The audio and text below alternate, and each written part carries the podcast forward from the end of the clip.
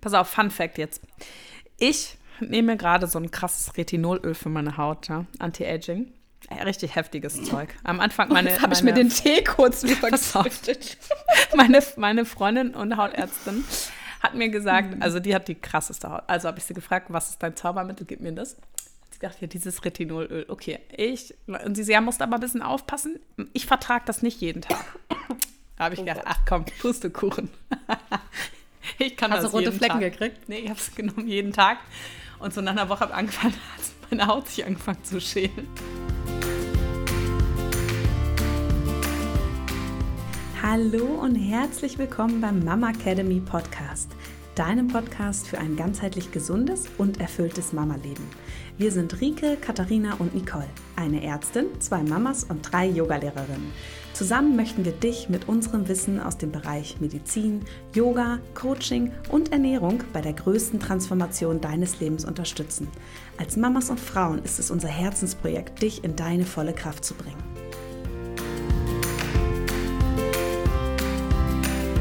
Also diese Erkältungszeit macht mich echt äh, gerade total irre.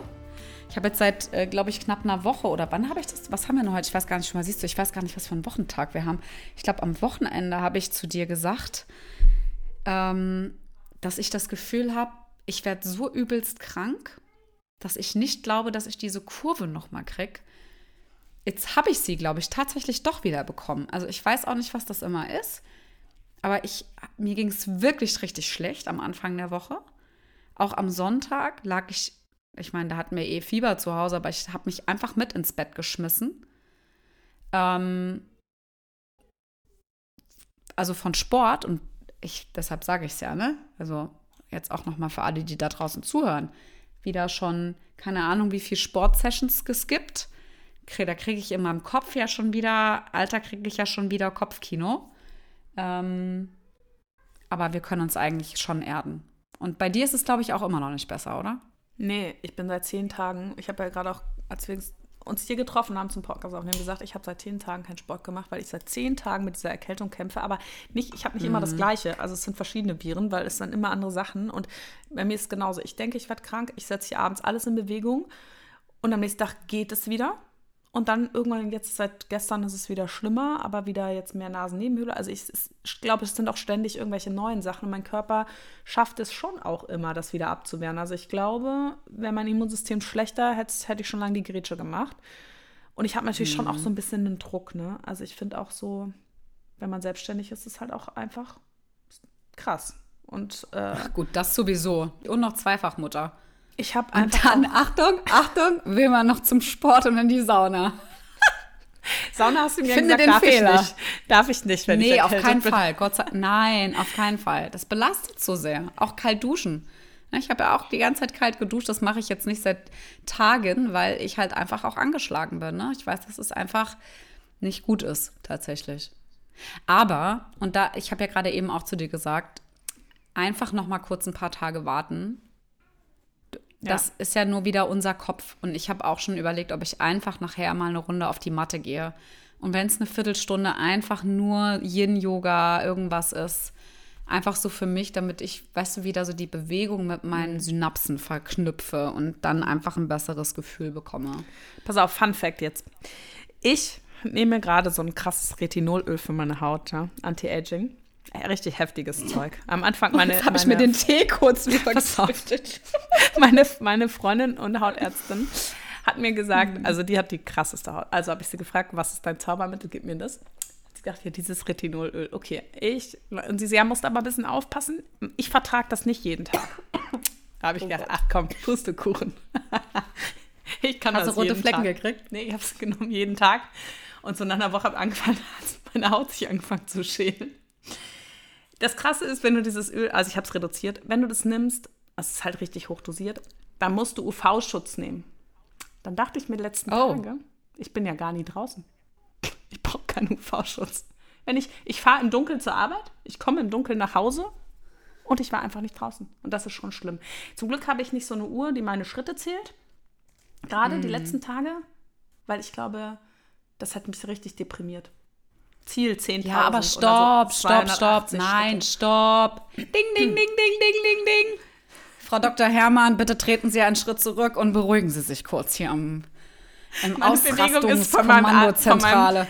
Praxiszimmer zum Wartezimmer und zurück. Ja, aber jetzt wart mal. Ey, ganz ehrlich, also ja, aber da ich, ich, I feel you. Ja, ich sitze in der ersten Reihe neben dir und äh, halte die Fahnenstange mit dir hoch. Aber, jetzt kommt das große Aber.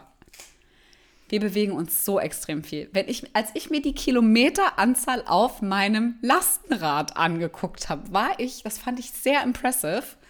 Und ich habe das Ding ja erst seit Ende April gehabt und es waren einfach mal über 1200 irgendwas Kilometer. Aber Und da das finde ja ich schon echt ganz ja schön ja auch ein viel. E-Bike. Ich denke immer in dieses E-Bike. Das ist doch scheißegal. Aber guck mal, wie viel Kilometer das sind. Und du hast ja noch mehr. Ja. Du fährst ja auch bei Wind und Wetter und nicht nur mit deinem E-Bike, sondern halt auch mit deinem fancy schmancy Bike durch, äh, durch äh, hier, ich wollte schon Sexyhausen, aber Frankfurt sagen, ja? Also jetzt mal wirklich, also Ja. das ist echt, also, ne, ich, ich ich weiß, fand's- woher du kommst und ich Ja, weiß, und wie kacke sich das anfühlt, Nee, aber auch gesundheitlich. mh, mal, nächste ich Woche, wieder da sitz, nachher, weißt du? nächste Woche, sit, ja, ach Quatsch, nächste Woche sitze ich da schon wieder und schick dir hier unser Lieblings-YouTube-Channel-Video voll verschwitzt und sag, hat mich gekillt. Und dann weiß ich, dass entweder einen halben Tag oder einen Tag später Frau Dr. Herrmann Die Kette schwingt. rennt als Stra genau, richtig. Also bitte, beruhigen Sie Ich sich. weiß, ich beruhige mich. Sie haben alles Vor allem, unter wenn mein, Kontrolle. Wenn mein, wenn mein Mann dann einfach die ganze Zeit Sport macht. Und Sag ihm, er soll sich so, bitte, er soll bitte Kannst du angezogen bitte bleiben. solidarisch einfach nichts tun? Warte, Und- aber sagte das- sie und aß den Kinderduplo. Nicht Bueno, Duplo. Ich wollte dir gerade sagen. Nee, ich wollte dir gerade sagen, wir sind Januar zuckerfrei. mein Mann und ich haben es durchgezogen. Wir haben heute den 17. Januar. Doch, wir hatten einen, einen Tag am Geburtstag von unserem Sohn haben wir eine äh, Pause gemacht. Mhm. Hörst das du hätte das? mich doch überfordert. Nein, hast du da Hörst du das? Mm, na klar habe ich da reingebissen. Nee, aber ich habe jetzt richtig gut ähm, einen zuckerfreien, freien, zuckerfreien Brownie habe ich gemacht. Der ist in meinem, also so ein komplettes, ich Hm. würde sagen 20 mal 20 Zentimeter Ding, nur aus Dattel, Walnuss und Kakao. Das Hör bitte auf, ich habe komische Sachen im Kopf. Und das ist in meinem, das ist in meinem Kühlschrank. Schon mit dem Messer liegt das da drin und immer wenn ich rein den Kühlschrank aufmache, kann ich mir so ein Scheibchen abschneiden. Das ist echt gut. Das Mit mir. Dattelsüße oder ohne? Nur Datteln, 200 Gramm Datteln, 250 Gramm Ah, ja. Walnüsse. Das hat drei Minuten gedauert. Und ähm, ich war Sag mal, wirklich. das ist war doch ein dein Lieblingsrezept im HR, oder? Äh, nee, es waren die Energy, Energy Call Balls. Aber ich, ich sag dir, ich bin wie so eine, wie von der Tarantel gestochen, bin ich Hm. hier durch das Wohnzimmer geflitzt und habe, ähm, und habe äh, Zuckercravings gehabt. Wirklich. Ich habe die ganze Zeit. Kann ich mir überhaupt nicht Der vorstellen. gerade entlang läuft, habe ich ganz gesagt. Ich, geht's dir nicht wie mir? Ich brauche irgendwas Süßes. Das kann ich jetzt essen. Ich habe dich übrigens wieder beim HR in der Bibliothek gesehen. Ja. Also im ARD oder ZDF bist du wieder in der bist du in der Mediathek wieder gerade drin. Und dann habe ich nur gesagt, ach guck mal, das ist bestimmt mit der Rike. Und dann hat mein Mann nur gesagt, ja, wir gucken mal rein. Und zack, bist du da wieder mit langen Haaren. Also alle, die dies noch nicht gesehen haben, auf jeden Fall in der ARD-Mediathek gibt es gerade ganz viel zum Thema Diäten waren zum Anfang des Jahres und so. Und da bist du auf jeden Fall mit der, ähm, den Gesundmachern dabei, ähm, Ach, wo du die unterschiedlichsten Diäten, die du miteinander vergleichst. Und das fand ich, finde ich schon ziemlich cool, dass die das da mit reingemacht haben, dass du es selber noch nicht gesehen hast, sag mal. Ich gucke ja nicht sehr. Nee, habe ich jetzt nicht. Aber immer mal wieder schreibt mir irgendein Familienmitglied oder entferntes Familienmitglied, ich habe dich gerade im Fernsehen gesehen und ich wusste nicht, das wird teilweise immer wieder ausgestrahlt. Also manche von diesen Sendungen dann auf allen möglichen dritten Voll. Kanälen. Also äh, war ein voller Erfolg und ja, hat auch Spaß gemacht, war cool. Ja. Hm. Aber jetzt, weil wir ja schon bei unserem Training sind, ne? Mm, Wir haben ja, ich weiß gar nicht, ob wir das im Podcast schon mal gesagt haben, aber wir haben es auf jeden Fall bei Insta ja schon gesagt, dass wir äh, unser Lieblingsgerät im Fitnessstudio haben. Die Schüttel-Rüttel-Platte von Galileo, ja. Ähm, habe ich dir ja mal empfohlen, als ich da in dem besagten Fitnessstudio, äh, in dem wir beide sind, ähm, in Frankfurt, habe ich gesagt, this is the crazy shit. Und ich habe dich da ja schon mit infiziert, ne? Das finde Ja. ich ganz geil. Und du machst es doch jetzt gerade die ganze Zeit, oder? Ja, nur Jedes das Mal, wenn du da ist bist, oder? kaputt. In meinem Studio ist das Display Oh. kaputt. Das ist immer aus. Und ich bin aber auch so ja, krass getaktet, dass ich immer zu faul bin, zu irgendeinem Mitarbeiter zu gehen und zu sagen, ey, das Display ist nicht an. Ich hoffe, wenn Ah ich ja, jetzt aber nach zehn mal, Tagen Pause wieder hingehe.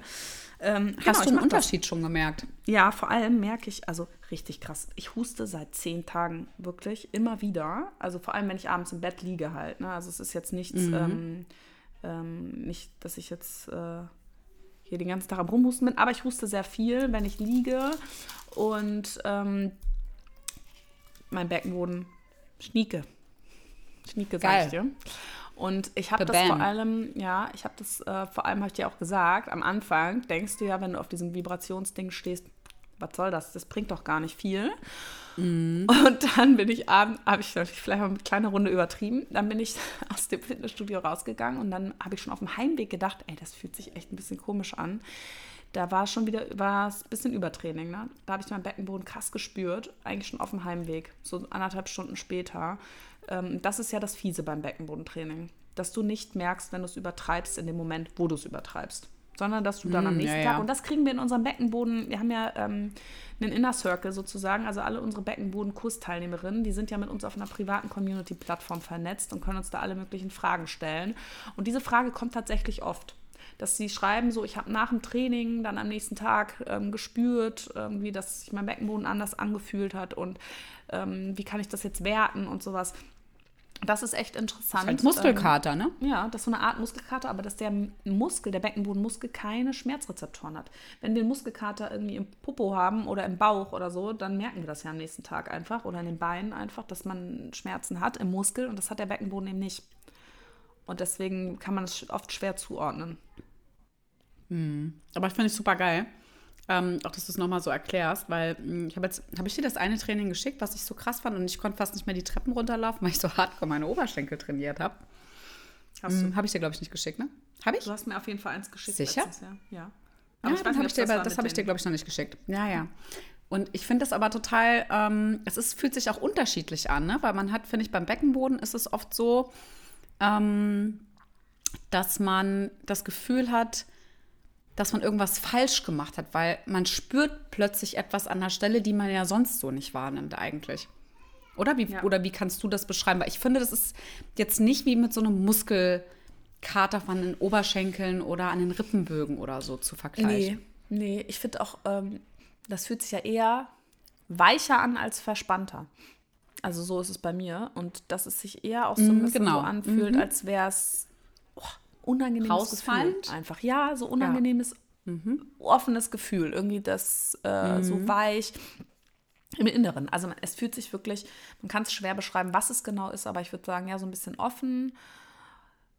Und man kann es noch schwerer ansteuern dann auch in dem Moment. Ja. Also das Cool. ist der Beckenboden, ne? also Ja. jetzt ohne Fremdkörpergefühl oder sowas. Aber was würdest du denn jetzt sagen, also wenn das jetzt dauerhaft, also ich, ich versetze mich jetzt gerade in die Frauen zu Hause rein, die ähm, damit jetzt mit so, sag ich mal, zum ersten Mal in Kontakt sind. Wie würdest du das denn jetzt beschreiben, wenn wir jetzt sagen, ab wann wäre es denn kein Übertraining oder ab wann müsste man sich denn da als Frau Gedanken machen? Wenn das dann aber nach Wenn es dem Training dauerhaft auftritt, oder wenn das Gefühl ja, ja, wenn es dauert, Zeit da ist. Genau, genau, wenn das Gefühl, genau, so was der Unterschied. Das mit dem Training ist ja wahrscheinlich, also ich, ich habe das selten mit dem Übertraining, weil ich eher ja zu, dazu tendiere, einen verspannten Beckenboden zu haben. Aber ich kenne das natürlich, also wenn jetzt zum Beispiel, ich habe jetzt heute meine Periode wieder bekommen und so, gestern und vorgestern, auch wenn ich ins Studio gegangen wäre, ich wäre jetzt nicht auf diese Platte gegangen, weil das fühlt sich genau dann an, als würde mir der Beckenboden quasi bis zu den Knien nach unten rausrutschen. Ja, was aber ja einfach auch was mit der Veränderung in der Gebärmutter etc. zu tun hat. Aber wie würdest du mh, das denn jetzt einfach auch beschreiben? Also dieser Muskelkater, man hat das dann irgendwie ein, zwei Tage, aber länger dauert das ja eigentlich in der Regel Nee. nicht an. Nee, nee. Also wenn man dann nach dem Training und dann hat man am nächsten Tag das Gefühl, das fühlt sich irgendwie komisch an, das geht dann auch nach ein, zwei Tagen, ist das wieder weg. Ne? Also das ist ähm, ganz klar, finde ich so, wenn du jetzt, keine Ahnung, ähm, dir wirklich den direkten Zusammenhang herstellen kannst. Ne? Wenn du jetzt sagst, du trainierst morgens, dann merkst du es ja meistens abends schon, dass es komisch ist. Aber wenn du jetzt abends dann nochmal auf die Matte gehst, ein paar Übungen machst und dann am nächsten Morgen sich das komisch anfühlt, dann ist das schon sehr wahrscheinlich von dem Training. Also mal so eins, zwei Tage abwarten, kann man auf jeden Fall. Und wie du schon sagst, natürlich auch Thema ähm, Zyklus. Ne? Auch da gibt es einfach Schwankungen.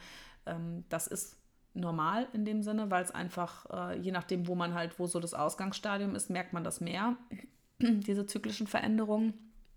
Aber ich sag mal, wenn man ständig das Gefühl hat, man ist untenrum, fühlt sich irgendwie offen an, man kann es nicht ansteuern, Urinverlust beim Husten, Niesen und sowas, das ist natürlich was, was dann doch nochmal ein bisschen mehr abgeklärt werden sollte, beziehungsweise wo Training auch wieder angesagt ist. Ne? Also das ist, ähm, das ist dann nochmal der Unterschied. Und wenn man das hat nach dem Training und man, man hat dann am nächsten Tag ein Schwächegefühl, ja, dann würde ich den Tag auch mal nichts machen und dann am nächsten Tag aber doch wieder was machen. Also dass man, man nennt das ja auch Superkompensation im Training, im Muskeltraining.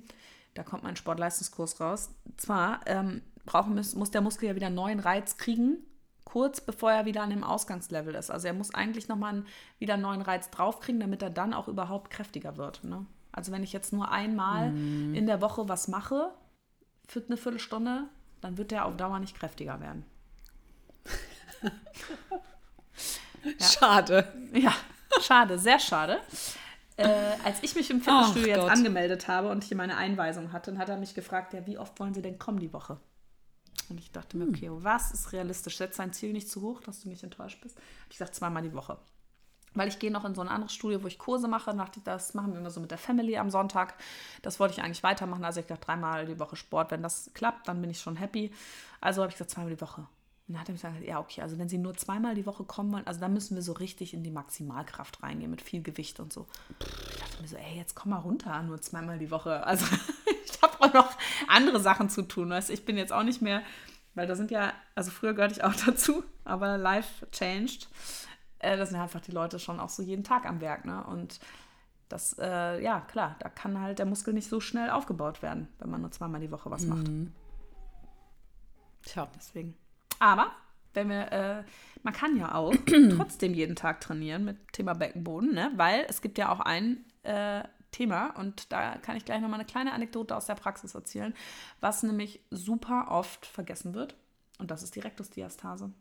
Oh, das volle ist ja Kanne, ey. Der Beckenboden. Und genauso, wenn diese Probleme mm. auftreten mit Inkontinenz, ähm, ne, auch nach unten offen, Senkungsgefühl und so, es ist ja nicht nur der Beckenboden, der alles hält sondern auch die Bauchmuskulatur. Und wenn die Rektusdiastase noch groß ist, dann wird das, werden die Beschwerden auch nie ganz weggehen, weil das einfach zusammenhängt. Und da kann man ja auch super gut im Training variieren, dass man mal Beckenboden in Fokus setzt, mal Rektusdiastase in Fokus setzt. Und dazu eben die Anekdote, ich hatte erst, ähm, habe ich dir dann auch erzählt, ich glaube vor einer Woche, eine Patientin da, die kam auch zum Beckenboden-Checkup. Und am Ende kontrolliere ich dann ähm, in den meisten Fällen auch nochmal die Rektusdiastase. Und die Patientin hat sich ausgezogen, also den Bauch freigemacht und ich habe schon im Stand gesehen, das oh, ist auf ja. jeden Fall eine Rektusdiastase, das sehe ich schon so. Und die war wirklich schlank und die Geburt war über ein Jahr her. Und die Patientin war super einsichtig und hat gesagt, ja, ich habe auch nichts gemacht und irgend. Aber es hat auch nie jemand was gesagt. Ne? Also auch bei der ähm, Nachuntersuchung bei der Frauenärztin ähm, wurde nicht geguckt. Die Hebamme habe ich gefragt, hat die mal geschaut. Sie gesagt, ja, nur nach der Geburt. Da hat sie gesagt, das ist drei Querfinger breit, aber das ist zu dem Zeitpunkt noch normal. Ja, also selbst äh, drei Querfinger nach Geburt ist auch schon was, wo man nochmal kontrollieren sollte. Ähm, aber am Ende des Wochenbetts, bei ihrem letzten Besuch, hat sie halt auch nicht mehr geguckt. Niemand hat mehr geguckt. Und das ist so ein bisschen in Vergessenheit geraten. Und ich glaube, das ist ein sehr gutes Beispiel. Ich glaube, es geht vielen Frauen so. Könnt ihr ja mal ich schreiben hier unter die Podcast-Folge, könnt ihr ja mal äh, schreiben, ob bei euch nach der Rektusdiastase geguckt wurde. Bei der Nachsorge von der Frauenärztin oder auch beim Abschlussgespräch mit der Hebamme. Jetzt kommt ein bisschen Werbung, denn heute möchten wir euch Aptamil vorstellen. Aptamil kennen mit Sicherheit viele von euch, denn sie stellen hochwertige Folgemilch her. Viele wissen ja auch, dass ich meine Tochter immer noch stille. Ich habe es auch echt versucht äh, abzustillen, aber irgendwie will sie nicht. Ähm, also mein ganz persönliches Issue. Aber es gibt ja auch da draußen ganz viele Mamas, bei denen das Stillen überhaupt gar nicht klappt oder auch gar nicht so lange, wie ich jetzt gerade stille. Ja, oder sie möchten vielleicht auch einfach gar nicht stillen, was ja auch ähm, völlig in Ordnung ist. Und ich hatte letztens aber auch mit einer Patientin ein Gespräch. Und zwar, die hatte einen Kaiserschnitt. Und da fand ich super interessant, dass insbesondere von Aptamil ja einfach auch eine Folgemilch da ist, die Aptamil Care 2, die Bifidobakterien enthält. Und die Säuglinge, also die Neugeborenen, die dann unter der Geburt durch einen Kaiserschnitt eben nicht den Geburtskanal passieren, denen fehlt ja unter anderem der Kontakt zu diesen Bifidobakterien aus dem Vaginalsee. Sekret. Und wir wissen ja mittlerweile, dass Bifidobakterien neben weiteren Bakterien Bestandteil der Darmflora sind und ähm, ja, dass einfach eine Vielfalt an gesunden Darmbakterien im Magen-Darm-Trakt besonders wichtig ist. Und deswegen ähm, das total cool ist, dass diese Bifidobakterien in der Aptamir Care 2 enthalten sind und damit gegebenenfalls auch zur Aufrechterhaltung der Gesundheit und des Wohlbefindens beitragen können. Also ich finde das absolut verrückt ähm, und merke immer wieder, dass ich doch immer und immer und immer wieder was dazu lerne. Ähm, das also finde ich richtig cool. Was ich aber jetzt auch in Bezug auf Aptamil auch noch nicht wusste und was ich aber total cool finde, ist, dass sie neben der Produktberatung auch ein kostenfreies Serviceangebot haben. Da kann man nämlich auch anrufen oder E-Mails schreiben. Man kann aber auch über WhatsApp kommunizieren und einfach seine Fragen, die man so hat, rund um die Schwangerschaft, das Stillen oder auch später um ja über die Ernährung des, ähm, ja, des Babys, alles, was einem da so anfliegt, dort auch einfach platzieren kann und auch Fragen beantwortet bekommt. Ja, und das ist wirklich ein richtig cooles und absolut wichtiges Angebot. Und alle Infos dazu findet ihr wie immer in den Show Notes. Und bevor es jetzt weitergeht im Podcast, noch ein wichtiger Hinweis: Stillen ist das Beste für dein Baby. Und ich finde, das muss ja auch viel, viel später auch noch mehr erfolgen. Also das ist, also ich finde gerade das Thema Rektusdiastase, das ist schon was, also wir haben ja jetzt vor kurzem, ich komme da jetzt gerade, sorry, ich bin heute nicht so gut darin, mich kurz zu halten, sondern ich muss so extra große Hafenrundfahrten drehen gefühlt, aber ich bin auch einfach unfassbar müde und verstrahlt heute. Aber wir haben ja vor kurzem jetzt ja auch die Umfrage bei uns in die Story gepackt, weil wir ähm, im Mitte, also am 19.02 äh, ein kurzes Live wieder planen für das Thema Rektusdiastase und Beckenboden. Und wir haben einfach mal eine Umfrage reingepackt, welche Fragen es zu dem Thema gab. Und ich fand es richtig bezeichnend, denn wirklich 98 Prozent aller Frauen, die uns da was geschickt haben, und das waren wirklich super viele, ähm, es ging nur um Rektusdiastase in der Schwangerschaft, aber auch vor allem in der Rückbildung. Und das ist was, weshalb wir ja gesagt haben, dass wir oder du da auf jeden Fall für die Schwangerschaft und für die Rückbildung da nochmal so ein paar geile Fakten zusammenträgst, damit da wieder mehr Wissen auch gestreut wird, weil wir festgestellt haben, dass super viele Frauen darüber gar nicht gut informiert sind. Ja, und total. Ähm, ich kann auch sagen, anderthalb Jahre, also ich kann die Grundspannung extrem gut halten, ja, durch unsere Kurse und weil ich halt einfach so lange äh, Yoga unterrichtet habe und die krassesten Bauchmuskeln, tiefen Bauchmuskeln hatte ähm, vor der Schwangerschaft. Aber mein Bauch war wirklich, wirklich riesig in der zweiten Schwangerschaft für meine Verhältnisse. Und ich merke einen extrem krassen Unterschied zur ersten Schwangerschaft und Rückbildung, wo der Bauch auch gar nicht so extrem ausgeprägt war. Ähm, ich muss auch immer noch regelmäßig Rektusdiastase-Training definitiv machen. Ich stille auch noch, zwar das kann man immer noch wieder dazu sagen, aber bei Frauen, die wirklich gar keinen Plan davon haben und nicht mal wissen, was das überhaupt ist, und das gibt's, also bitte, wenn das dir auch so geht, dann das ist überhaupt nicht schlimm, weil das ist echt leider ganz, ganz häufig so. Ähm, da muss auf jeden Fall ein bisschen Aufklärung betrieben werden, was ist so wichtig. Alleine im Sport kannst du da so viel mit also schon auch kaputt machen und auch falsch trainieren und überbelasten. Ja, ne? Und es also macht halt auch schon Beschwerden. Ne? Also es macht auch ja. Beschwerden. Was aber, hatte die denn für Beschwerden bei dir in der Praxis eigentlich? Sage ich dir äh, sofort. Ich wollte nur noch mal ganz kurz darauf zurück mit der zweiten Schwangerschaft. Also wir wissen, dass die ähm, Rektusdiastase im Durchschnitt mindestens ein Querfinger breiter wird nach, der, nach jeder Schwangerschaft. Also dass man einfach damit rechnen muss, dass sie nach jeder Schwangerschaft breiter ist auf jeden Fall. Und ähm, ganz wichtig, am 19. Februar, weil du es gerade gesagt hast, also auch alle, die ähm, mehr Interesse haben an Rektusdiastase, sich gut informieren wollen, egal ob jetzt schon in der Schwangerschaft oder in der Rückbildung, kommt auf jeden Fall dazu. Link in den Show Notes. Genau, ein kostenloses Live-Webinar, wo ihr euch einfach anmelden könnt und den Link zur Anmeldung für das Webinar findet ihr unten in den Show Notes unter dem Podcast. Wir freuen uns auf jeden Fall, wenn ganz viele von euch dabei sind.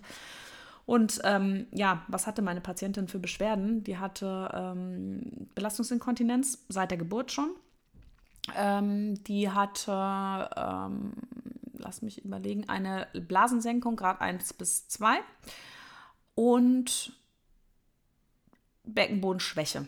Also sie konnte gezielt anspannen auf ähm, Anfrage, also genau auf genaue Beschreibung von mir. Ne?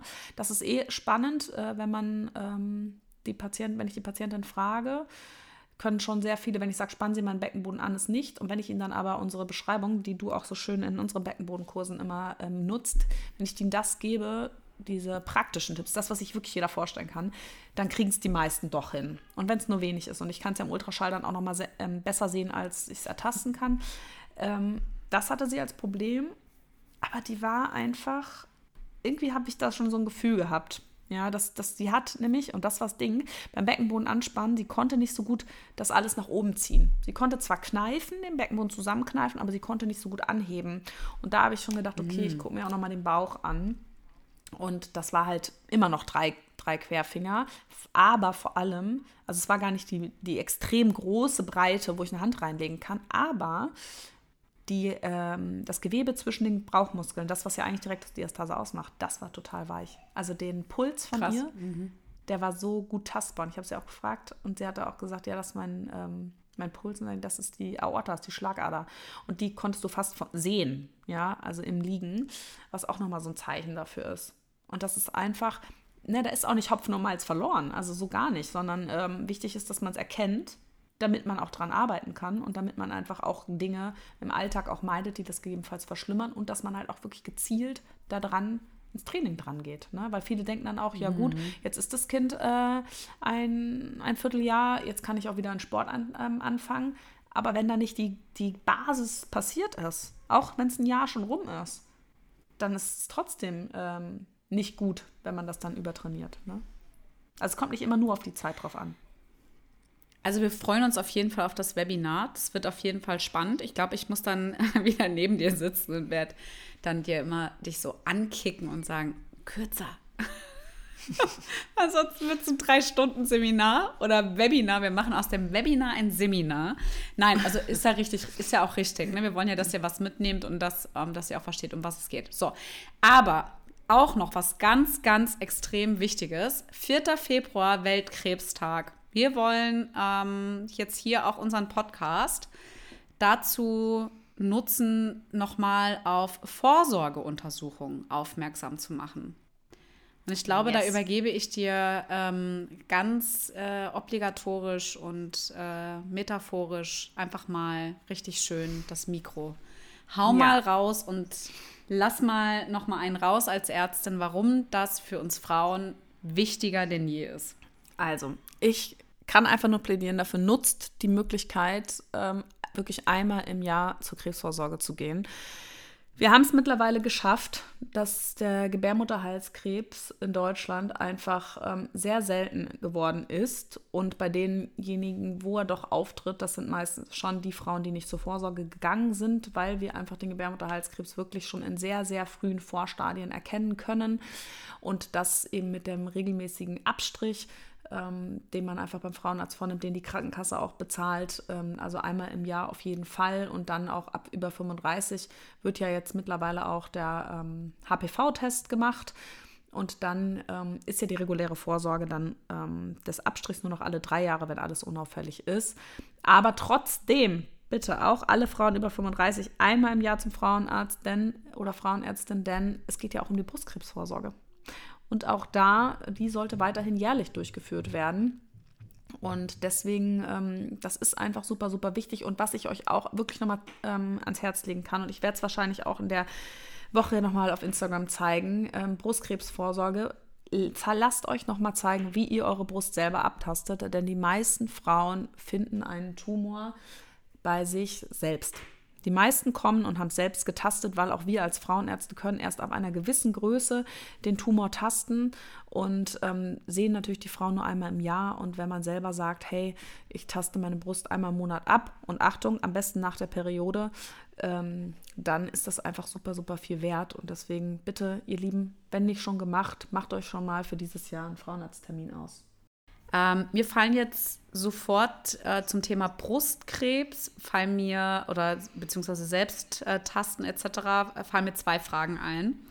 Ähm, zum einen, warum nach der Periode? Zweitens, wie fühlt sich sowas an, wenn du das vergleichen kannst mit, keine Ahnung, also fühlt sich das an wie eine Erbse oder wie ein Reiskorn oder wie muss ich das, oder also wie fühlt sich das an? Gibt es irgendwas, was man sagen kann? Kann man es verschieben? Ist es, äh, wird es größer, kleiner? Weißt du, also dass man so ein ja. paar, sag ich mal, so ein paar Brücken sich selber im Kopf setzen kann.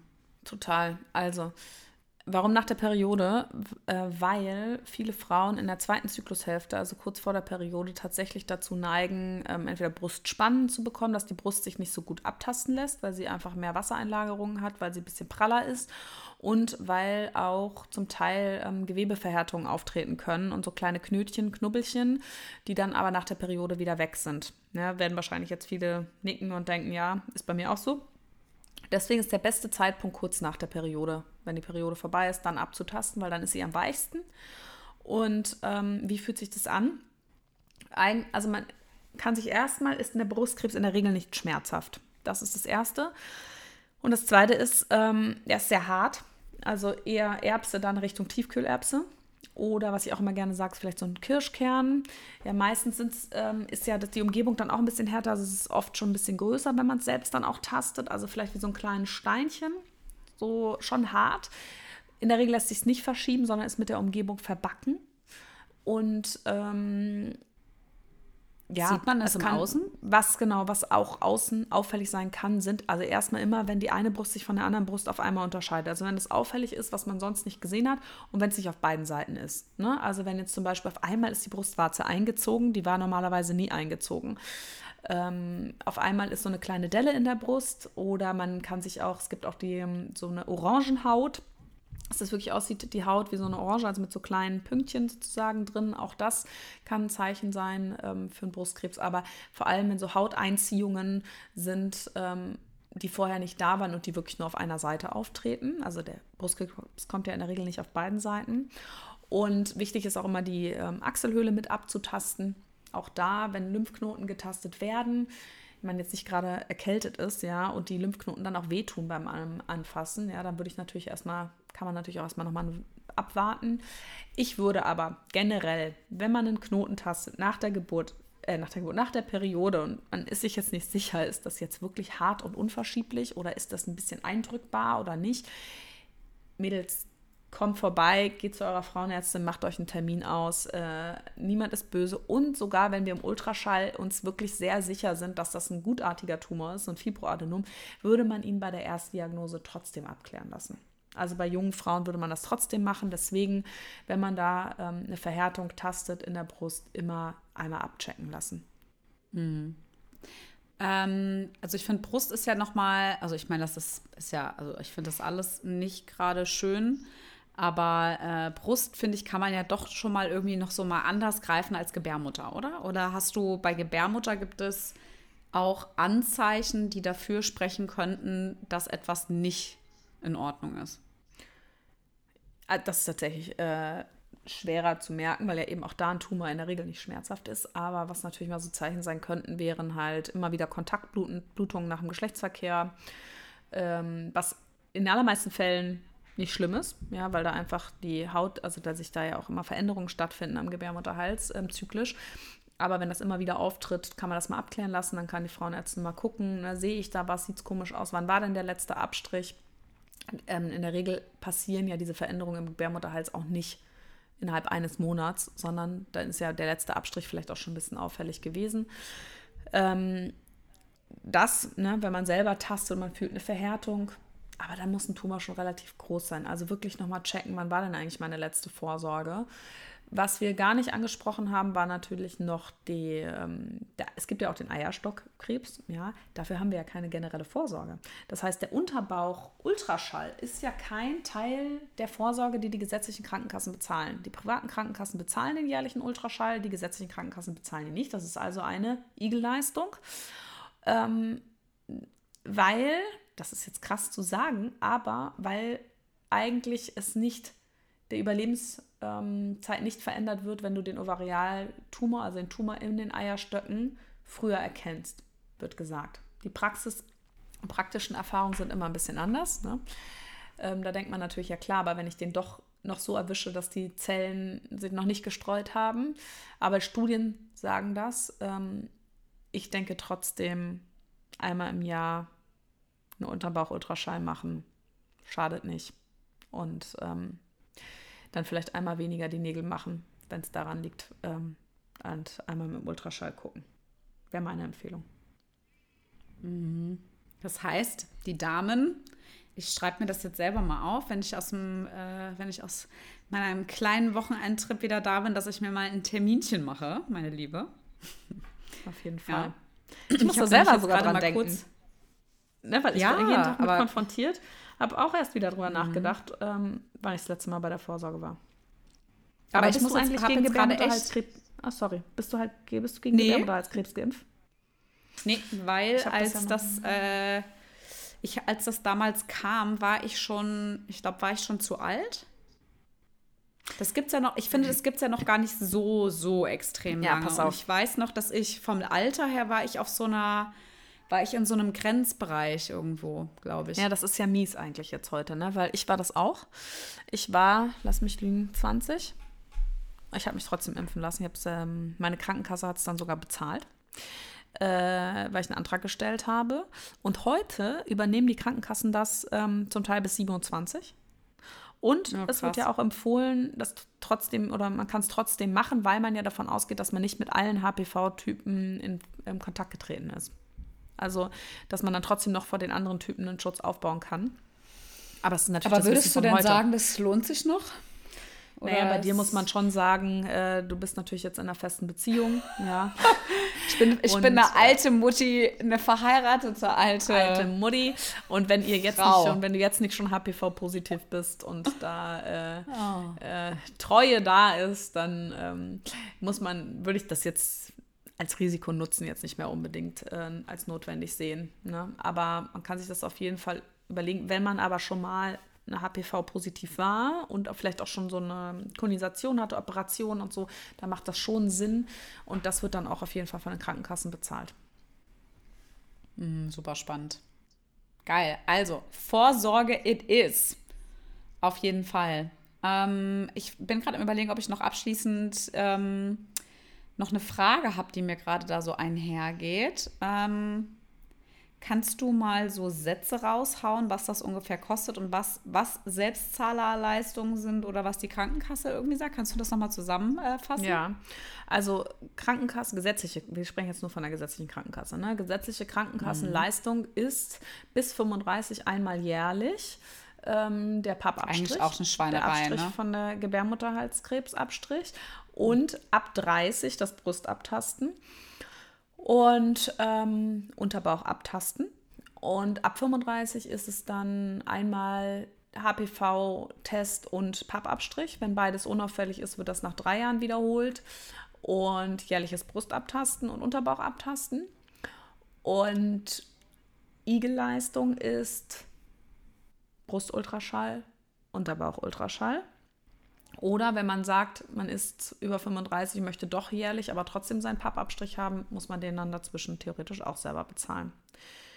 Kosten, Selbstzahlerkosten, so ein bisschen muss man sagen, macht das, also wir haben ja unsere Gebührenordnung für Ärzte, wo ich jetzt auch als Privatpraxis, äh, Privatarztpraxis ganz klar dran gebunden bin. Das heißt, wir haben unsere Ziffern, die wir abrechnen. Ähm, da ist es immer so ein bisschen individuell individuell pro Praxis, wie sie es mit den Selbstzahlern machen. Die reduzieren dann manchmal so ein bisschen den Faktor. Ähm, ich würde mal so grob schätzen zwischen 50 oder 60 bis 80 Euro für den Unterbauch-Ultraschall. Und Brust würde ich auch sagen 60 bis 80 Euro ungefähr für mhm. Selbstzahler. vielleicht auch 100. Ja, es kommt ein bisschen drauf an, auch wie lange. Also ähm, in der alten Praxis, meine Chefin haben sich dafür schon immer einen Doppeltermin Zeit genommen für einen Brustultraschall. Es hängt natürlich auch davon ab, wenn jemand ein A-Körbchen hat, dann bin ich dann natürlich schnell durch mit dem Ultraschall. Aber in der Regel kommen die Frauen zum Brustultraschall, bei die schwer zu tasten sind. Das sind halt, wenn ich ein D-Körbchen habe, dann muss man halt auch sagen, jo, den, den Tumor, der da in der Mitte steckt, den kann ich halt auch nicht tasten. Ist einfach so. Da ist die hm. Vorsorge einfach nicht gut genug. Ähm, da braucht man aber auch ein bisschen mehr Zeit, was den Ultraschall angeht, weil es ist nicht so leicht, die Brust zu ultraschallen wie ein Unterbauch. Boah, vielen lieben Dank. Ich finde, das ist super spannend und ich freue mich darauf, dass ähm, wir da bestimmt noch mal äh, irgendwas bei Insta auch zu sehen, weil es ja schon, also aus persönlichen Hintergründen, man ja vieles einfach auch mitkriegt, umso älter man wird und man einfach weiß, dass es extrem wichtig ist und dass das definitiv ein Budget ist, was man sich jährlich auf jeden Fall einplanen sollte. Und ich auch gerade festgestellt habe, dass ich, glaube ich, ein Jahr nicht mehr bei Vorsorge war, aber ich finde so nach einer Schwangerschaft ist das auch noch mal, ich musste gerade, musste echt kurz mal überlegen, wann ich das letzte Mal da war, weißt du? Ja, zur Nachkontrolle nach der Geburt, würde ich sagen. Ja, aber dadurch, dass wir halt danach auch immer mal noch mal einen Beckenbodencheck und so gemacht haben, weißt du, dann kommt das, das rutscht einem dann so weg. Ja, ja, aber Papa Weißt du? Nee, das ist Papa auch der Grund, warum ich oft bei der Nachsorge, ran. ja, bei der Nachsorge mhm. nach Geburt mache ich ganz oft den Pappabstrich mit. Weil ich weiß, wie ist es als Mama im ersten Jahr? Da sind ganz viele andere Sachen im Fokus, ne? Dass man dann sagen kann, ja. alles klar, jetzt brauchen sie mit Baby erstmal ein Jahr nicht mehr kommen. Ne?